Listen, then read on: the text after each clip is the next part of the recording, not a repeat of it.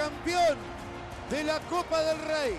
Para la gente de Osasuna también es un logro haber disputado una final con la entereza, con la fuerza, con la intensidad. Yo creo que era el único que me faltaba el blanco. Y era el título que me, que me faltaba. En dos años el Madrid ha barrido con todo. Nos daremos cuenta mañana de lo que hemos logrado no solo esta noche, en estas dos temporadas.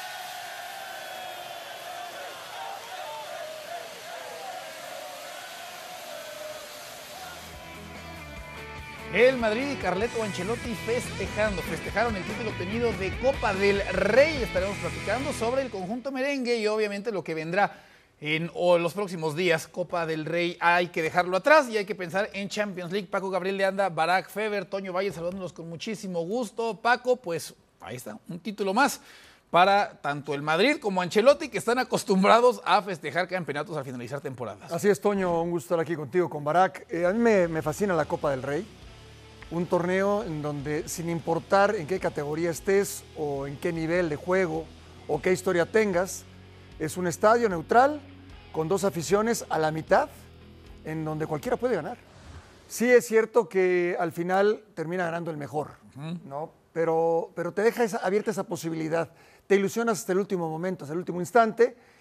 Y el Madrid no deja nada a la deriva, no deja nada a la suerte, sale a ganar y normalmente termina ganando. Me gustó mucho el partido de ayer. Sí, sí, sí, con emoción hasta el final, ¿no? Y bueno, pues ya cumpliendo ahí Carleto Ancelotti un título más, este Carleto del que pues tanto se habla, ¿verdad? Que si continúa, que si no continúa, ¿no? Pero bueno, el tipo está más allá del bien y del mal y bueno, pues sigue incrementando ese palmarés. Son 10 títulos ya desde que dirige al conjunto merengue. ¿Qué te parece lo hecho por el Madrid el día de ayer consiguiendo ese título de Copa del Rey contra Osasuna? ¿Cómo estás, Toño? Y, Paco, más que conseguirlo, que, por supuesto que va al palmarés y, es importante y, redondea números, eh, llega a 20 Copas del Rey, se va a quedar en 35 ligas y puede llegar a 15 Champions, ¿no? Sería, imagínate, maravilloso acabar redondeando también ese número. Pero más allá de, la estadística y, de los números redondos, al final es evitar una temporada de nadaplete, ¿no? Eh, porque nada te garantiza la, vida en Champions League, mucho menos cuando te enfrentas al Manchester City, aunque está mejor encaminada que la de la gran mayoría de, clubes en Europa, su trayectoria en la, en la Champions. Pero cuando eres el Real Madrid, lo que tienes que evitar es perder este tipo de, partidos. No, es tanto ganarlos, que, viene ya implícito en la marca Real Madrid, sino el no perderlos, que es lo que realmente queda en la, en la memoria, porque creo que muchos de nosotros, no solamente los antimadridistas, es mucho más fácil que recordemos la derrota contra el Deportivo en el, en el centenariazo, ¿no? Eh, la derrota contra el Zaragoza eh, de, Movilla y, de David Villa y, compañía, la derrota de los Galácticos, creo que todo el mundo la tiene presente por ahí de 2004, si no me equivoco. 2004. Y las victorias, que además son pocas, en Copa del Rey, en Copa del Rey son pocas, este, es un poquito más difícil de acordarse, a menos que sean como venían siendo contra el Barcelona. Ahí sí es diferente, ¿no? Eh, la de Gareth Bell ganándole a, a Bartra, que creo que sigue persiguiéndolo y aquella de, del cabezazo de, de, Cristiano Ronaldo que Pinto se come, ¿no? Eh, pero bueno, al final es eso, son, son memorias, son, son memorias que, que perduran y, aquí lo que tenía que encargarse el Madrid era de que, que perdure la memoria, más allá de, de, toda la actuación de Vinicius, que creo que, que ahí queda y, va a perdurar, sobre todo el, el, no perder contra los Asuna, que, que habría sido una noche muy, muy triste. ¿Cuánto vale este título para el Madrid, Paco? Pues mucho, mucho, porque está claro que en el orden, en la Champions, la Liga y la, Copa del Rey. Pero al final lo decía Ancelotti, cuando pasen los años, cuando pase el tiempo, siempre lo vas a tener presente. Un título, una copa, jamás pasa desapercibido. No, no, es decir, no la puedes olvidar, no hay manera. Ni cuando la guardas en la sala de los trofeos, ni cuando platiques el día de mañana, ¿no? Cuando Ancelotti se decida retirar, y platique, eh, le dirán, oye abuelo, y aquella vez en la cartuja contra... Y se recordará perfectamente de todo lo que sucedió y dirá, fue un partido muy complicado, así y así. Y de todos los títulos también. E-, es cierto que una Champions tiene un peso especial, específico, pero no se puede minimizar una Copa del Rey. aparte también me imagino que depende mucho de las circunstancias en las que termina dándose, ¿no? Esta Copa del Rey se da en un conjunto merengue que está acostumbrado año con año a estar levantando campeonatos, ¿no? Y ganó la última liga y ganó la última Champions. Hablabas, Barak, de esos momentos tristes del, del madridismo que particularmente estoy seguro te traían una sonrisa al rostro, pero cómo olvidar cómo se refesteja esa Copa del Rey que obtiene, ¿no? Mourinho contra Guardiola eh, después de que habían pasado tantos y tantos años desde el último campeonato, ¿no? Después de que había pasado desde Capello y después Schuster, ¿no? Ganando ligas y que el Madrid pues no festejaba nada, ¿no? Entonces también va a depender mucho de las circunstancias y el contexto en el que se dé el campeonato.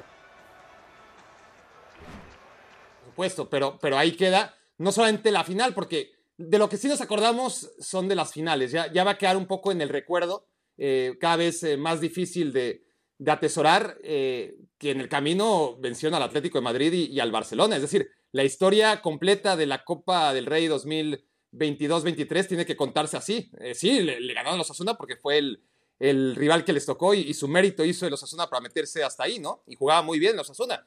Pero ojo, que, que, que, en el camino eliminaron al Atlético de Madrid y, y, en tiempo extra y al Barcelona goleando 4 a 0 en el Camp Nou. Entonces, esas cosas sí que se van a, a recordar más allá de, de que la final tenía que hacerlas válidas. De, de, nada hubiera servido eliminar al Atlético y golear al Barça del Camp Nou si iban a llegar a la final a, a perderla en la cartuja. Entonces, sí que hay memorias, eh, están las derrotas eh, que mencioné, la, derrota contra el Atlético de Madrid me faltó, ¿no? La, la de Simeone sobre Mourinho, que fue el último clavo en el ataúd de, de Mourinho, pero está claro también que, que el Madrid, al estar enfocado primero en la Champions, segundo en la Liga, tercero en la Copa del Rey, como prácticamente todos, pero, pero ellos siendo el Real Madrid, pues había empequeñecido un poco o mucho su nombre, ¿no? Eh, en la Copa del Rey.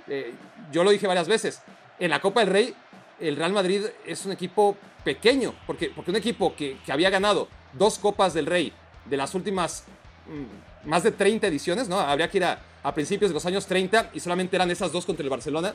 Entonces no, no, son números de, equipo grande en Copa del Rey. Otra cosa es los otros torneos, ¿no? Y, es importante, por supuesto, llegar, ganar y sobre todo de la manera en la que ganó, no solamente la, final, sino el camino. A ver, Barak, me quedo contigo. ¿Cómo llega el Madrid a las semis de Champions contra el Manchester City? No importa, no importa. Llega, que es lo que siempre hace, ¿no? Eh, eh, es verdad, eh, el Real Madrid ha llegado a semifinales fuerte, no tan fuerte y con muchas dudas en estos, que son 13 años en los que quedó fuera solamente semifinales dos veces y, y, las dos veces por cosas de Sergio Ramos, ¿no? Recordemos, contra el Manchester City, partido de ida, en el Bernabéu se hace expulsar, en la vuelta no juega, Barán comete dos errores y el Manchester City avanza, era cuando perdió en octavos de final. Y la otra, o sea, este equipo de, de época, solamente dos veces en 13 años, tenemos que remontarnos a, a época de, de Mourinho y antes, solamente esas dos veces. La otra también es Sergio Ramos haciéndose amonestar para acumular tarjetas en el partido de ida en Ámsterdam contra el Ajax, no jugando la vuelta y, y, el colapso que todos recordamos, sobre todo los no madridistas. Pero, pero esto para, para ejemplificar cómo en 13 años ha tenido muchos vaivenes el Real Madrid, picos altos, picos bajos, pero siempre está ahí. ¿Cómo llega? Honestamente no importa. Es decir, llega bien, no llega tan bien como el Manchester City, pero eso nunca ha importado. Eh, en clave Manchester City, porque es un equipo que, que en los grandes momentos no ha logrado demostrar lo que sabemos todos, eh, que es el mejor, es el mejor equipo de Europa, no esta temporada, lleva mucho tiempo siéndolo, pero ¿cuántas Copas de Europa tiene como para demostrarlo, verdad? Y el Madrid al revés. Creo que muy pocas veces podemos decir, mira, el Madrid juega como el mejor de todos y es el que mejor nivel tiene. No, no tiene mejor nivel, no llega mejor que el Manchester City, pero, pero sin serlo ha ganado cinco Copas de Europa solamente por hablar de, los últimos años. Paco, ¿cómo lo ves llegando? Porque sí da la impresión, ¿no? Que hay ese aura en torno al Madrid y pues solamente en torno al Madrid y ese amor y esa fuerza que sale de forma indescriptible, ¿no? En momentos importantes en Champions. Sí, sí, sí, todo y todo lo que podamos agregar y que además es real, pero enfrentan al, al mejor City de Guardiola. enfrentan al mejor City de Guardiola y que además tiene a Haaland. Sí. Entonces, realmente me sorprendería mucho que el Madrid pasara. Realmente con su historia, con todo, es el mejor City de Guardiola en el mejor momento y con Haaland.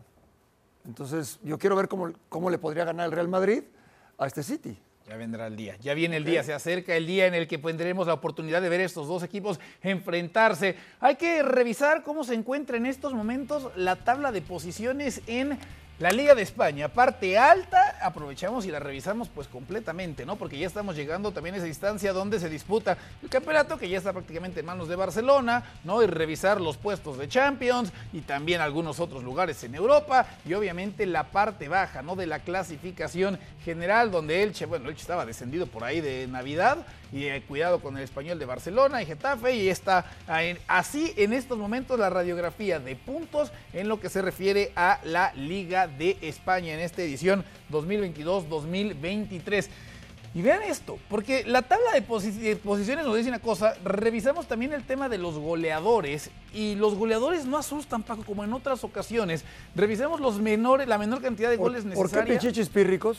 Pues porque no tenían la cantidad de goles que sí llegaron a tener elementos como Hugo, o como Messi, o como Cristiano Ronaldo, ¿no? 19 goles, 19 goles hacía Cristiano Ronaldo o hacían Messi hace 7 años, ¿no? En, para el mes de marzo, Paco, para el mes de, de febrero tenían 19 goles. 19 goles tiene en estos momentos Robert Lewandowski y le alcanza para estar en la parte más alta de la tabla de goleadores.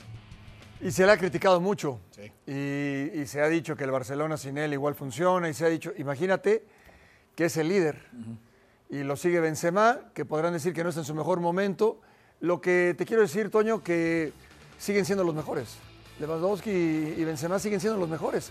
Pero no es porque falta competencia de otros No, no, lados. no, por- y porque su nivel, y porque el tema es de que para alcanzarlos a estos monstruos Ajá. es muy difícil. El que tú me digas, no sé, José Lu, vamos, Ajá. a ver, Sí, pero- es que, es que está años luz. sí. En todo sentido, claro, y además juega en un equipo que no genera ni la mitad de, los, de lo que genera el Barcelona o el Madrid. Pero no tiene que ver con eso, Paco, que la competencia entonces justamente ha bajado en cuanto a nivel, ha bajado en cuanto a rendimiento y por eso una versión mermada de Benzema, una versión mermada o un poco limitada con relación a otras de Lewandowski, ¿les alcanza para salir campeones de goleo en España? Es que hoy, hoy es mucho más difícil jugar que ayer.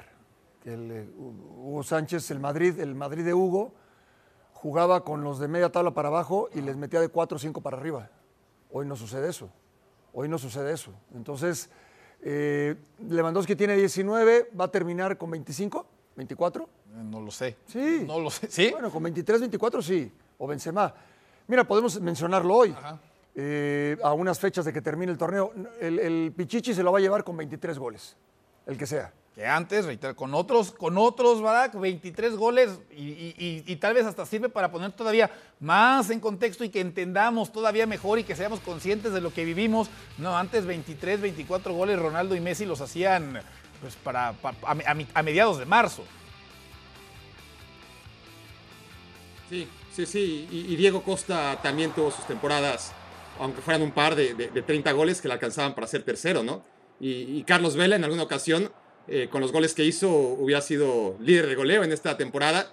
Y, en lugar de quedarse a la mitad de, Cristiano y, de Messi. Y, y Forlán en su momento y Luis Suárez también metió más de 30 goles. Eh, está claro que, que el listón de Messi y de Cristiano lo pusieron cinco edificios, cinco rascacielos por encima, pero que también pasaron otros futbolistas, no durante 10, 12 años co- como estos dos, pero que en una, dos, tres temporadas eh, también pasaron el, el tercer piso, ¿no? De, de, de, de 30 goles para arriba.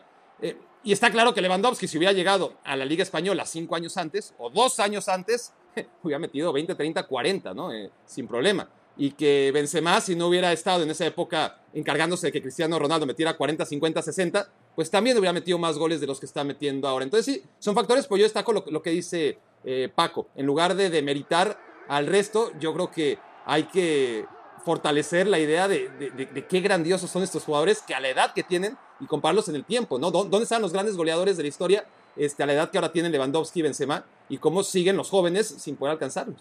Ya ten- tenían, esos grandes goleadores ya tenían, tenían un bar que administraban y estaban ahí en la mesa 8.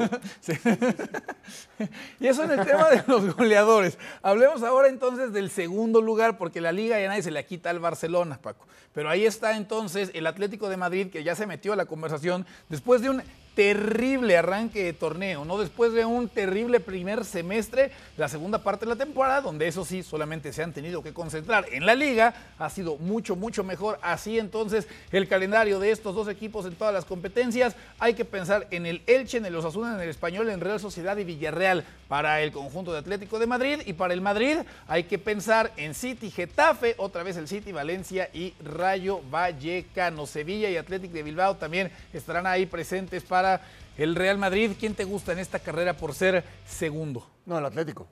El Atlético. Porque aparte el envío anímico. El momento que vive el equipo del Cholo, que se ha reinventado. Se ha reinventado en su discurso, en su forma, en su trato. No es fácil estar en lo más alto, en un vestidor, cara a cara con el jugador y mantener resultados. Yo pensaba que ya estaba fuera del Atlético y lo dije en reiteradas ocasiones. Me sigue sorprendiendo esa capacidad que tiene de reinventarse el Cholo. No, no, no. El, Real Madrid no va a terminar segundo, en lo, más mínimo. O sea, porque además tienen compromisos en los que tiene que estar más ocupado. Y para el Atlético, seamos honestos, le viene un calendario muy cómodo, sumamente cómodo.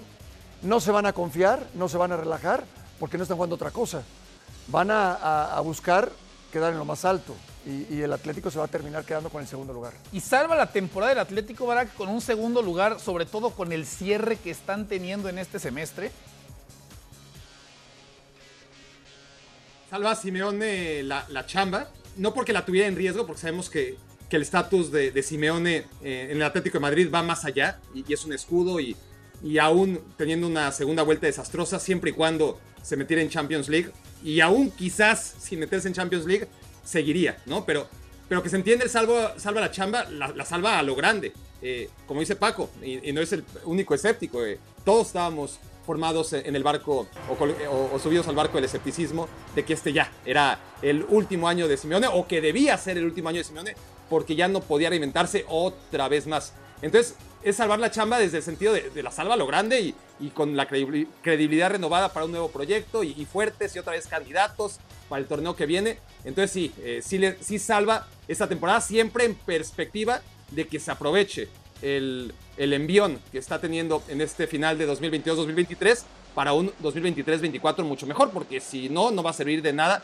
y no se habrá salvado la temporada. Yo creo que esa respuesta habrá que contestarla después, cuando veamos qué tal le va al Atlético de Madrid la siguiente temporada y si esta reacción sirvió para algo o no. Y, rápidamente, el tema con el Atlético de Madrid, y a ver si lo aprende ya, pero, lo lleva muy dentro Simeone, es que se paraliza o, se amarra cuando tiene que perder, ¿no? Cuando, siente que puede perder, cuando tiene ese miedo que, que, le hace, a pesar de que ya no tiene futbolistas para jugar lo que jugó muchas veces, eh, en su caparazón. Cuando, cuando, ahora que va a pasar en esta segunda vuelta, se ha liberado, está libre. ¿Por qué? Pues porque no se juega nada y se están divirtiendo. Y eso ha pasado muchas veces en las primeras vueltas, ¿no? Cuando el Atlético de Madrid vuela y, se gusta y creemos que ahora sí es un nuevo Atlético de Madrid, solo para cuando llega la hora buena, aquel partido contra el Madrid, aquel partido contra el Barça, aquel partido de Champions en donde realmente se están jugando la vida, vuelve a ser el viejo Atlético de Madrid de siempre. Entonces, Vamos a ver, hay que esperar el 23-24. Creo que hemos estado en este debate de, de, se tiene que ir Simeone, ahora sí está renovado, este es un nuevo Atlético de Madrid,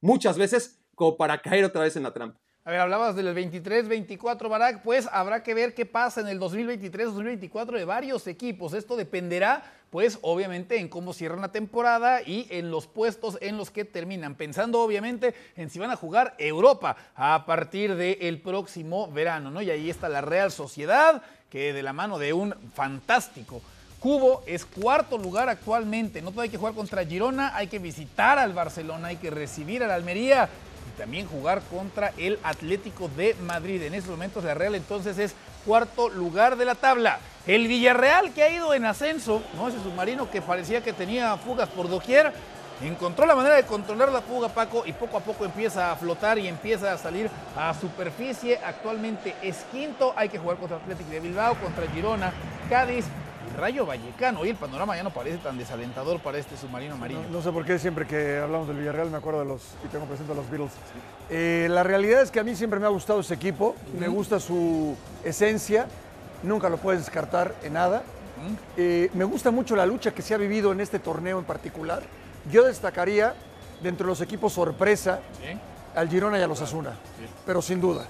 Porque el Betis siempre ha estado, porque el Athletic siempre ha peleado, etcétera, etcétera. Lo del Girona que no solamente es que juega bien, sino que además obtiene resultados positivos. Y quizás agregando al Rayo Vallecano, que también ha tenido una muy buena temporada. Y en algún momento parecía que el Mallorca también se podía poner también en esa conversación, ¿no? Pero después por ahí consiguiendo... Aguirre, eh, Aguirre volvió a ser Aguirre. Sí. Javier regresó a- a- al Javier que siempre conocemos. Sí, sí, sí, sí, cuando parecía que podía ser uno distinto, da la impresión que le, le dio miedo salir un poco de zona de confort. Se espantó el Athletic de Bilbao, octavo lugar. También ahí aparece Barak en esta conversación europea. No hay que jugar contra Villarreal, buen partido, hay que jugar contra Celta. Osasuna también un buen partido y además, bueno, con la rivalidad que esto representa. Y luego recibir a un Elche ya descendido. Y el Rayo ha tenido esbozos, Barak, desde hace algunas temporadas, ¿no? De ser este equipo que juega bien, que es agradable, que es atrevido, que va al frente, que no parecía que le alcanzara. Y esta temporada parece que le está alcanzando un poco más. Sí, eh, lo, hablábamos hace unas semanas con, Paco, nos reíamos, ¿no? Porque está siempre esta aura sobre el Rayo Vallecano desde épocas de Paco Gemes. La diferencia es que con Paco Gemes iban al Bernabéu y se comían 10 y era, no, pero qué propositivo el, el Rayo. Ahora es propositivo y además logra buenos resultados, ¿no? Este, eh, y, ha sido una evolución, pasó Mitchell por ahí, este, ahora con Iraola, ha encontrado este Rayo Vallecano durante mucho trabajo y, y- descensos incluidos, esa, ese ADN que es lo más difícil de encontrar en un equipo, ¿no? Eh, El Getafe lo tiene a su modo y le sirve para lo que le sirve, y el Rayo también ha encontrado eh, lo, esencial, sobre todo en un equipo que, que no tiene mucho presupuesto, saber que juega una cosa independientemente del entrenador, independientemente de los jugadores con los que cuenta, y eso le da mucho mérito, ¿no? Al Rayo Vallecano, en una temporada en la que les vino muy bien que el Madrid le ganara a los Asuna, porque con ese resultado hay un puesto más para Europa League, es decir, si, si los Asuna hubiera ganado la Copa del Rey, quinto lugar hubiera ido a la Europa League, sexto lugar a la Conference, porque los Asuna hubiera reclamado su, su boleto para la Europa League como campeón de Copa del Rey. Con la victoria del Real Madrid, el quinto y el sexto irán a Europa League, el séptimo a Conference, y eso le abre posibilidades a equipos como Girona, como Rayo, de no hacerle feo a la Conference League. Por cierto, ya tiene un buen rato que Paco Gemes no anda levantando la mano y tirando por ahí comentarios del fútbol mexicano como para que lo volteen a ver, Paco. No sé si ahora que viene el verano, no empieza, empieza otra vez a hacer aspavientos, empieza a mandar. Espérate que Santos salga campeón como decimotercer lugar. Sí, y entonces empezarán a aparecer ahí las declaraciones de Paco. Ya- Caixinha, ¿no? Ah, también, también, también. De repente empezará a tirar por ahí algunas bombitas. Hablemos pues, de los que se les está quemando el barco. El, el Elche realmente nunca compitió, Paco. O sea, lo, lo- lo del Elche es muy, muy preocupante. O sea, por ahí del mes de noviembre sabíamos todos que este equipo no iba a estar jugando en primera división el próximo verano. Es que, eh, a ver, la, la, mm, la competencia en España, en la primera o en la segunda división, es muy particular. Es que al Elche quizás ni siquiera le, le alcance para regresar pronto a la primera división. La exigencia en la segunda división es, es altísima y a este equipo no le va a alcanzar. El español es diferente. El español, por ejemplo, con Sevilla, jugó bien, se fue arriba, le dio la vuelta al partido, pero el manejo de las emociones y el rival le terminaron jugando en contra y el rival le dio la vuelta nuevamente. Pero el español juega bastante bien. Eh, Getafe mm, va a descender. Para mí Getafe no tiene cómo salvarse. Eh, Valencia diferente. Valencia también ha rectificado. Vamos a ver si le alcanza. Eh, es una situación distinta. El Sevilla es increíble lo que ha mejorado. Increíble lo que, desde que se fue San Paolo y quién sabe por qué. Pero es increíble. Eh, Ahora, son equipos de mucha. Son, son muy competitivos. Son buenos equipos, Toño. Lo que pasa es que la Liga Española pues, es, es- es una liga de muy alto nivel. que esta temporada hemos hablado de Valencia y hemos hablado más de evitar la perma- la- la- el descenso que pensar en puestos europeos, ¿no? A diferencia de lo que estábamos acostumbrados. Sevilla, situación similar, ¿no? También hemos, los hemos tenido ahí metidos en esa, en esa conversación, ni hablar del tema del, del español. Es una lucha bastante, bastante interesante, Barak, la que hemos tenido a lo largo de esta temporada con equipos que no estábamos acostumbrados a ver y situaciones y conjuntos que han cambiado mucho a lo largo de todas estas jornadas.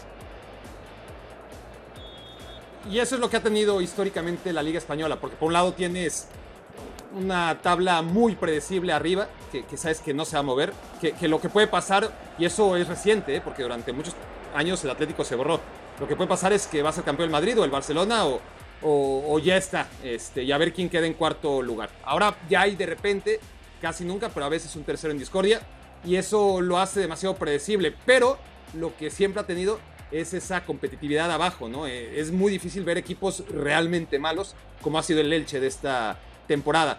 Yo recuerdo una temporada en la que descendió el Atlético de Madrid, que descendió junto a Betis y Sevilla. O sea, eso sí fue extraordinario, ¿no? En, en- en 2000, los tres de- descendieron. Y, en alguna descendieron juntos el Sporting y el Oviedo. Y, como dice Paco, eh, regresó el Sporting un, ra- un ratito, descendió y el, Oviedo no, no regresa desde entonces, ¿no? Es muy complicado. Eh, y eso que hay tres ascensos. Entonces la Liga Española tiene eso y, y en esta temporada pues tiene o tenía el morbo de, de ver al Sevilla tan mal. La verdad es que tomaron una decisión tremenda con Mendilíbar, eh, fueron a las bases y, y por fin tomaron una decisión correcta después de, de dar tumbos al- a la hora de renovar a, a Lopetegui o, o de no rescindir el contrato a tiempo y sobre todo traer a San Paoli, ¿no? Y en cuanto al Valencia, yo todavía tengo mis dudas. Este, parece que, que- que- Baraja por fin está sacando el barco adelante. El calendario no es fácil. El del español, mucho menos. Yo, yo veo al español con muchos problemas.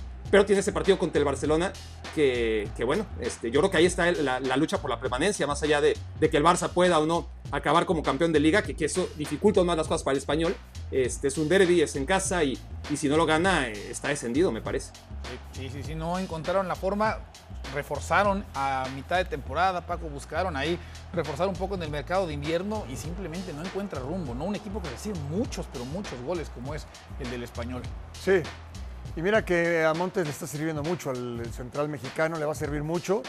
Yo creo que tiene mercado más allá de que vaya a descender, mercado en, el- en la primera división en, en España, pero sí, no, no, no te basta con, con tener un buen equipo. Realmente la competencia es muy alta.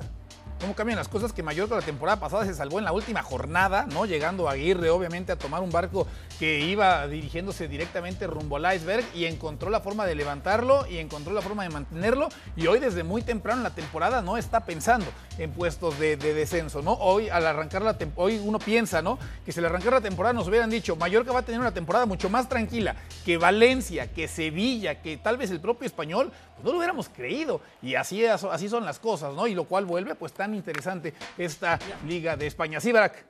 Y, rápido, Toño, para, para retomar lo, de Javier Aguirre, desciende con, con Leganés, a pesar de hacer un buen trabajo. ¿Dónde está Leganés? ¿No? Eh, no, no- no ha podido ni, ni- ni cerca volver. El Zaragoza, ¿no? Eh, al que lo salva de manera cuestionable, pero que desciende el año siguiente. ¿Y, dónde está el Zaragoza? Sí, sí, sí, sí, cómo pueden cambiar las cosas. Seguimos en la espera justamente de esa salvación del, de- del Zaragoza, pero no bastan esos 15 segundos que quedan del programa como para poder hablar sobre esa situación. El viernes regresa la Liga de España a través de la señal de ESPN. Gracias Paco, gracias Barak, gracias a todos ustedes. Sigan en sintonía del líder mundial en deportes. El viernes, el viernes regresa el fútbol de Liga de España.